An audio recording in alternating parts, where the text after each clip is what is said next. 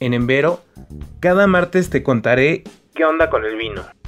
Hablaremos de todas las dudas, historias y mitos que siempre nos topamos alrededor del tema. Gracias por quedarte. En serio, si estás aquí después de el cholo que me eché, créeme que lo valoro mucho y pues vamos a darle para que no te arrepientas. Y mm, estuve pensando por dónde deberíamos comenzar este bonito viaje por el, por el mundo del vino. Y creo que es justo dar primero un poco de contexto de qué es lo que está pasando en México. Cómo hemos llegado a la etapa que estamos viviendo y por qué está creciendo el consumo de vino en el país. Porque obviamente esto no es casualidad. ¿Listo? Pues vamos a hablar de la historia del vino en México. Porque sí, tenemos una historia que es digna de contar y presumir y por lo mismo es importante que la conozcamos, porque también hay algo de teléfono descompuesto en esto. Algo que es normal cuando se habla de historia. Pero no te preocupes, estamos aquí para aclarar estos temas. Por cierto, todo lo que te cuente está fundamentado en libros, entrevistas y datos de las principales organizaciones de la industria del vino. Pero no puedo estar citando cada dato porque serían demasiadas citas y entorpecería el flujo de la conversación. Recuerda que la información que te voy a dar en este y en todos los episodios ya está escogidita para que tú nada más la disfrutes. Aún así, si quieres saber de dónde viene la información, puedes checarlo en la sección Referencias que se encuentra en el curso de Introducción al vino para mexicanos, el cual es completamente gratis y lo puedes encontrar yendo al enlace en la descripción en mis redes sociales. Al final te las digo. Muy bien, empecemos. Primero, vamos a ver a grandes rasgos del siglo XVI hasta principios del XX. O sea, de 1500 a 1940, eh, por ahí, más o menos. Bueno, ni tan a principios, como a mitad de siglo. ¿Por qué a grandes rasgos? Porque el desarrollo de este periodo fue muy lento. Y si se fijan es un periodo muy grande, más de 400 años por lo que si nos metemos en años específicos nos podemos perder fácilmente.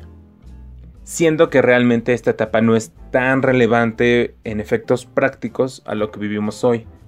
Ojo, no estoy diciendo que esta etapa eh, sea irrelevante, porque para nada lo es, sino que, conociendo los acontecimientos clave relacionados al vino en México nada más, podremos entender cómo hemos llegado de consumir 200 mililitros en 2003 a poco más de un litro en 2020.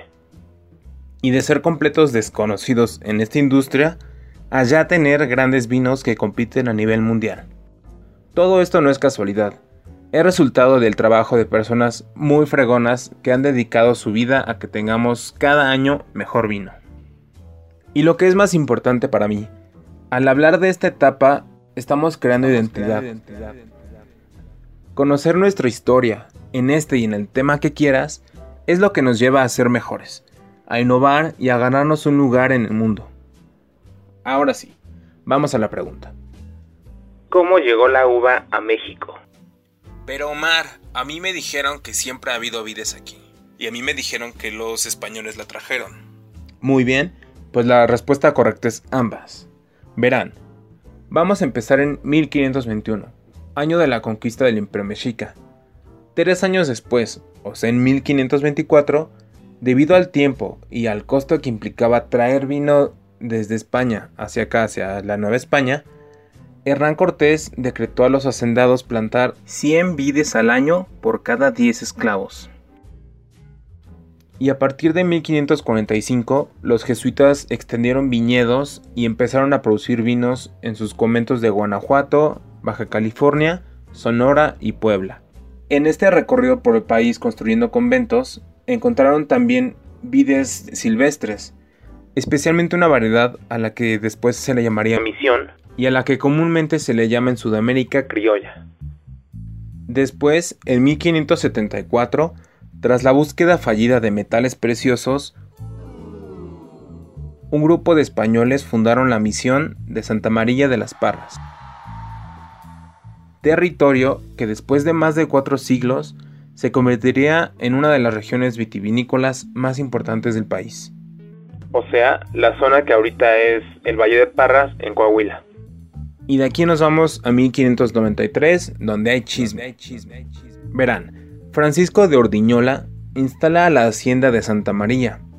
Más tarde se llamaría Bodegas del Marqués de Aguayo. Bodega que todavía funciona. Esta bodega es considerada por varias personas como la primera bodega en América, y no la otra de la que ahorita vamos a hablar. Pero este título no está reconocido porque no cuentan con, con, pues, con documentos que la acrediten como tal. Perdón, esto lo grabé después porque se me olvidó que me había saltado un tema, un tema muy muy importante. Me lo salté a propósito porque le vamos a dedicar un, un episodio completo después, pero te lo menciono aquí.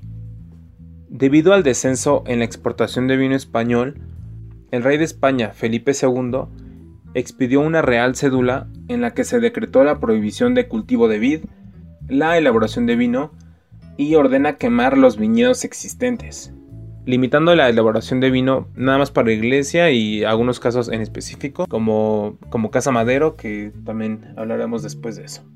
Y aquí quiero hacer un comentario porque seguramente este tema ya lo has escuchado y estos son de los temas que hay varias versiones y hay...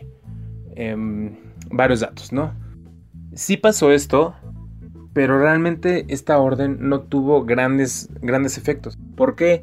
Porque era una época de muchísima inestabilidad y controlar que esto se cumpliera en un territorio tan grande era casi imposible. Y también hubo muchos religiosos que se negaron a cumplir la orden. O sea, les valió lo que dijo el rey y continuaron haciendo vino y cultivando. Obviamente afectó, pero no podemos culpar a los españoles de que no produzcamos las cantidades de otros países como España o Italia o Francia o así, porque no. Hay otras zonas en donde se lleva haciendo vino desde muchísimos siglos más. Y aquí un dato curioso. ¿Recuerdan que les dije que varios religiosos se negaron a, a cumplir la orden y les valió y siguieron plantando y haciendo vino?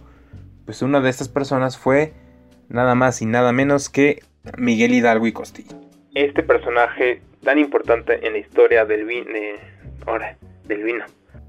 Este personaje tan importante en la historia de México, pues le enseñó a los habitantes de Dolores, en Guanajuato, el cultivo y la elaboración de vino.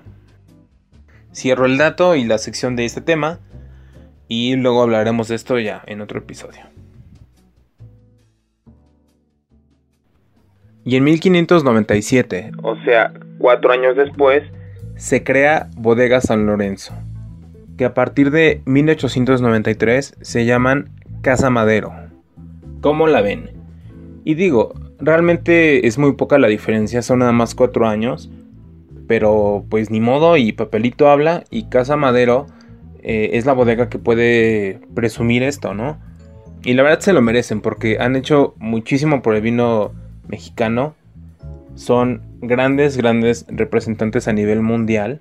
Solamente lo menciono para que tengas toda la información y no nos creamos a la primera lo que nos dicen. Y de aquí nos vamos a echar rapidito el siglo XVII porque a mi parecer solamente pasó algo que nos pueda hacer sentido o, o que nos que nos suene porque mm, bueno, mejor les cuento. Había una vez em, un señor que, bueno, un padre, perdón, que se llamó Eusebio Francesco Quini, de ascendencia italo-austriaca, pero pues aquí se le conoció como Padre Quino. Mm, ¿Ya ven? Pues este señor Quino, Padre Quino, empieza la producción de vino en Sonora y Baja California.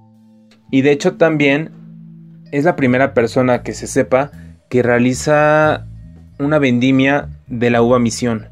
¿Recuerdan esta uva que habían encontrado los jesuitas eh, unos 150 años antes? Pues em, para 1707 el padre Quino ya hace una vendimia como debe ser de esta variedad. Y ya, eso fue lo más interesante. Ahora nos seguimos al siglo XVIII que creo que también nada más pasó una cosa, eh, porque los frailes franciscanos e inmigrantes vascos empezaron a mejorar y a expandir los viñedos en el territorio que se le llamaba Baja y Alta California, o sea, lo que ahorita es Baja California, Baja California Sur y California de los Estados Unidos, toda esta zona. Y ya, nada más pasó eso. Y, ahora nos vamos al siglo XIX, donde aparece la filoxera en Europa. ¿Qué es la filoxera? Es una enfermedad que dañó la, mayoría de viñedos en el mundo. Fue algo muy muy grave que hace que casi perdamos eh, el vino por completo. No me voy a clavar tanto en ese tema porque creo que se merece un, un episodio aparte, pero para que sepan, apareció en el siglo XIX.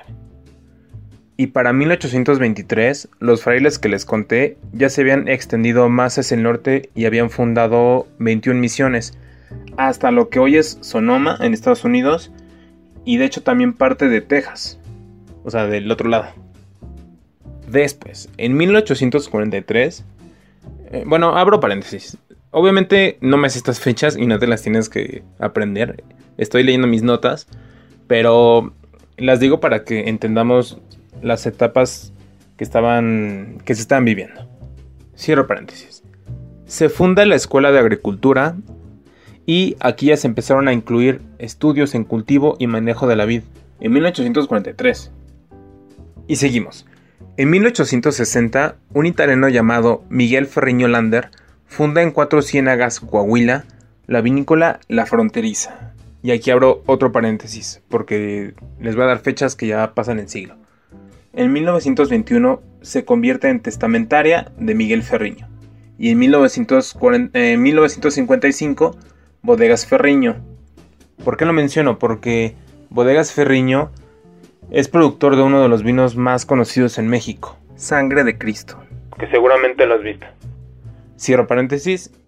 Después, en 1888, otro italiano, Francisco Andoneghi, junto con un español llamado Miguel Ormat, fundan en Baja California bodegas de Santo Tomás. Y aquí terminamos el siglo XIX.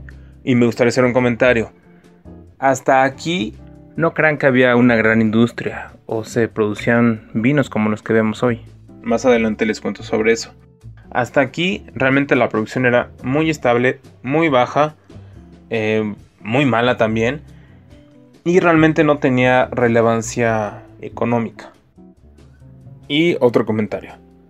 Desde el periodo de Agustín de Iturbide hasta el último, último, último mandato de, de Porfirio Díaz, o sea, de 1821, año de la independencia, a 1911, hubo muy, muy pocas acciones en torno a la industria del vino. Les voy a decir las dos más significativas o las que pues podemos platicar, ¿no? Una de cada uno. Agustín de Iturbide promulgó la aplicación de un impuesto de 35% a la importación de vino extranjero. ¿Y esto suena bien o estuvo bien? Pues sí, pero pensemos qué época era. Acababa de pasar la independencia y realmente esto no impulsó a la industria porque tampoco es que hubiera antes. Bueno, pero lo menciono como como pues como un dato, ¿no? Como un chisme. Y la otra acción que se hizo ahora de Porfirio Díaz, en 1895, a través de la propuesta de un señor que se llamó James Concanon, procedente de Livermore Valley, en California, introdujeron variedades francesas en la hacienda Roque en Celaya, Guanajuato. Ya ven que este señor le gustaba todo francés. Y, y ojo, no es que James Concanon se lo haya topado en la calle, o sea, era era de una familia de productores muy grandes y muy ricos de California, o sea que ahí había business. Bueno, tampoco les estoy tirando, sé que eso parece. Más bien mi punto es que pues no había tiempo de estar pensando en estas cosas. Estaban pasando muchas cosas en el país. Había mucha inestabilidad y obviamente había otras prioridades. Y quería mencionarlo porque nos encanta echarle la culpa o glorificar a los españoles o al rey o a quien sea para victimizarnos o responsabilizar. Para bien o para mal. Y no, simplemente hay que distinguir la época en la que pasó todo esto. Y bueno, yo creo que ya la dejamos hasta aquí porque todavía falta la otra mitad de la historia que ya va cambiando más e iremos viendo avances más rápidos. Y creo que ya avanzamos bastante, ya tenemos una buena idea de los inicios, ya también tenemos tema de conversación. Yo creo que la próxima semana no va a ser la segunda parte. Quiero tocar otro tema, también para relajarnos un poco y, y para que este te lo eches dos veces por si quieres y ya en unas dos semanitas retomamos el tema. Nos vemos la próxima semana con un tema nuevo. Y pues ya está. Gracias por escuchar. Me puedes encontrar en Instagram, Facebook o Twitter como arroba en vero.mx o en Vero México, donde te mantengo al tanto de lo que andamos haciendo y donde puedes compartir conmigo tus experiencias. También se aceptan recomendaciones, dudas y comentarios. Gracias otra vez y hasta la próxima.